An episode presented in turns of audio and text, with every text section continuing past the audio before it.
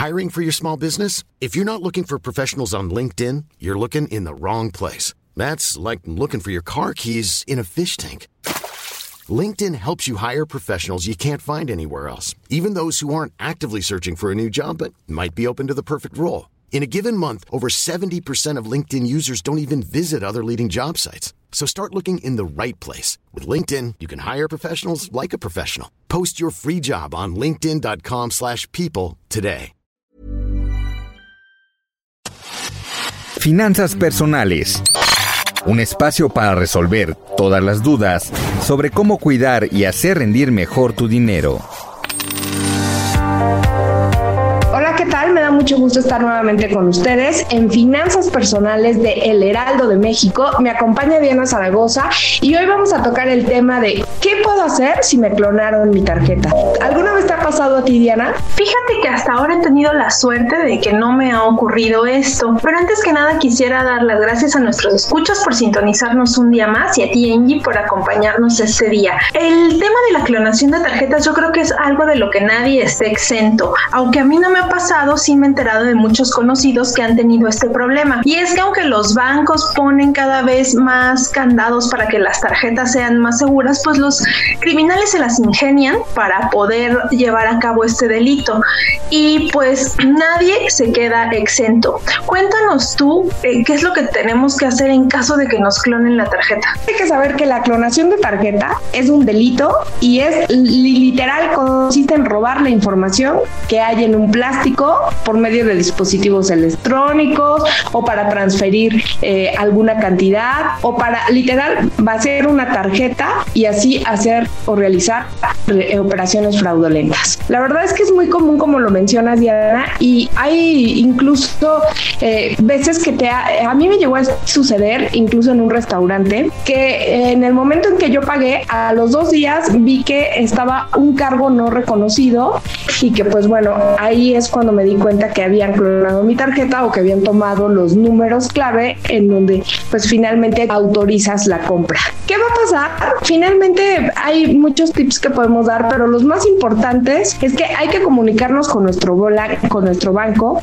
explicarles detalladamente la situación, decirles que ellos eh, finalmente tienen que hacerse responsable de este cargo no reconocido y pues bueno, esperar a que cancelen eh, para empezar la tarjeta en su momento o en este caso la bloqueen para que no sigan haciendo mal uso de ella. Es importante que sepamos que cuando fue la última vez que ocupamos nuestra tarjeta, para nosotros darle esa información al ejecutivo del banco, porque si no vamos a caer también en inconsistencias y es una de las maneras en que también podemos perder o, o no nos reconocen este cargo. Otro es que tenemos 90 días naturales a partir del primer cargo no reconocido para solicitar una aclaración. Sin embargo, lo más recomendable es no demorar tanto tiempo porque luego suele suceder que cuando tú esperas ese excedente o ese gasto que nunca hiciste, pues llega mucho más tarde de lo que tú esperas. Creo que antes que nada también eh, no debemos olvidar cómo podemos prevenir esta penosa situación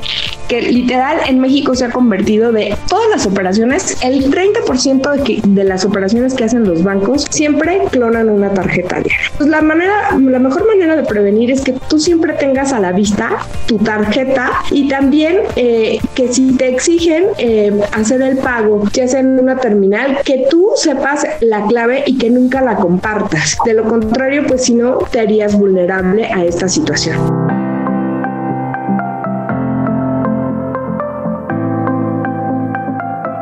Nos comentas es justamente lo más importante, que siempre tengan a la vista la tarjeta y el plástico cuando van a realizar una compra, ¿no? Como dices, acompañar a el mesero o a quien sea, así te lleva a la terminal para que tú veas cómo metes tu tarjeta y que coloques tus datos correctamente.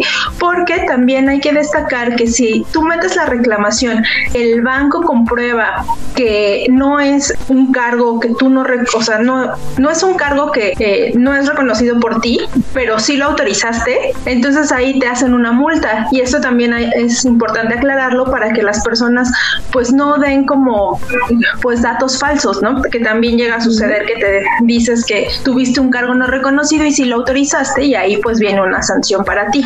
También otra cosa que hay que reconocer es que el chip tiene tus datos y los datos que se vinculan con la tarjeta y esta tecnología es más difícil de clonar que las tarjetas que tienen banda magnética. Este microcircuito pues posee la información del cliente y así es como los bancos saben si tú autorizaste o no esa compra. Claro, mira, lo importante es no perder de vista la tarjeta al realizar los pagos. En los restaurantes siempre hay que pedir que nos lleven la terminal a nuestra mesa o bien ir directamente a la caja. Eh, hay que estar muy consciente de todos los registros de nuestras transacciones, Diana, para revisar también los estados de cuenta, detectar en donde probablemente hay posibles anomalías con nuestras cuentas. Y pues la tarjeta nunca se presta a nadie y también es bien importante revisar pues cuáles son las páginas que estamos visitando para las compras en línea y que sean seguras. Hay algunas aplicaciones como PayPal que de alguna manera te vuelven mucho más seguro la compra porque hay una revisión de la tienda si realmente existe o eh, tiene una buena reputación.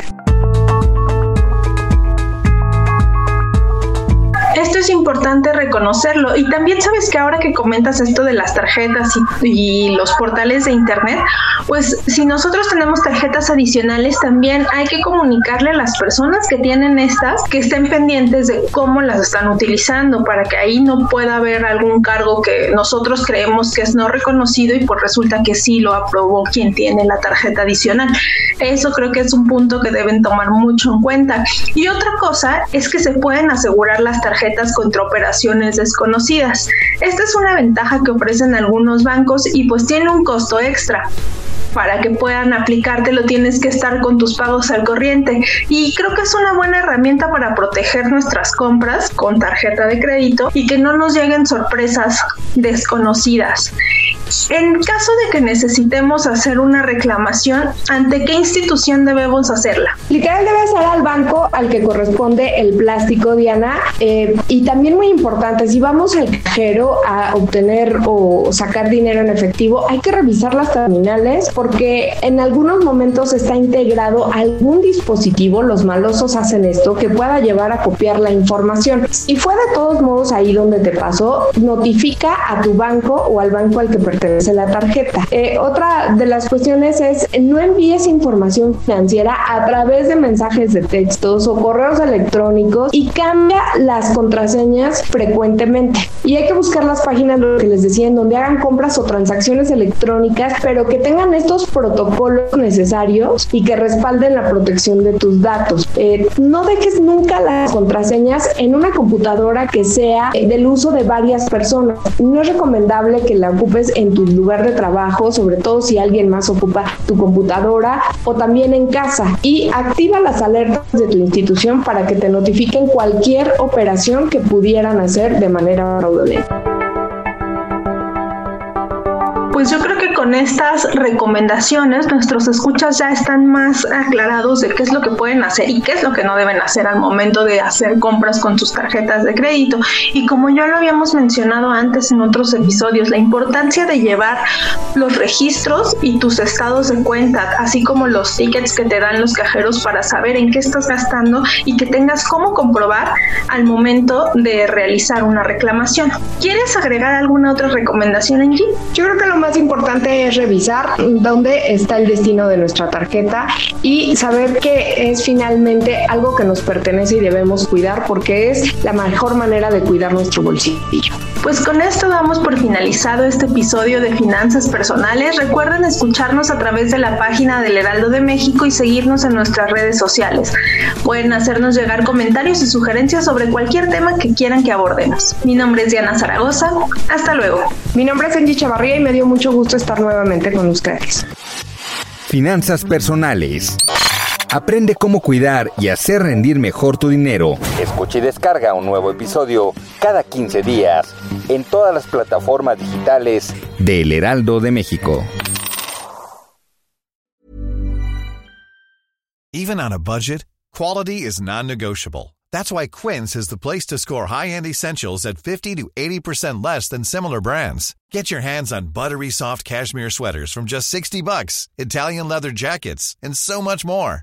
And the best part about Quince, they exclusively partner with factories committed to safe, ethical, and responsible manufacturing. Elevate your style without the elevated price tag with Quince. Go to quince.com slash upgrade for free shipping and 365-day returns.